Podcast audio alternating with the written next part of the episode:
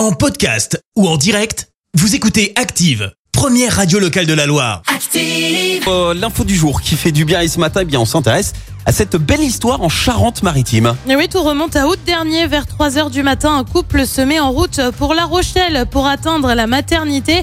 Mais à 20 km de la destination, l'accouchement se déclenche. Le père se gare alors sur le bord de la nationale et appelle les pompiers. J'ai la tête du nouveau-né. Il est sorti, il est sorti, répète le tout jeune père au téléphone. Seulement voilà, le petit ne semble pas respirer par lui-même. Avec sang-froid, le pompier livre alors ses instructions au père pour déboucher les voies respiratoires du bébé. La jeune maman prend ensuite le relais pour décrire les gestes effectués par son compagnon avant que les premiers pleurs ne retentissent. Le bébé est ensuite rapidement pris en charge par le SAMU et conduit sain et sauf à l'hôpital.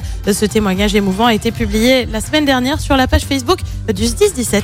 Merci, vous avez écouté Active Radio, la première radio locale de la Loire. Active.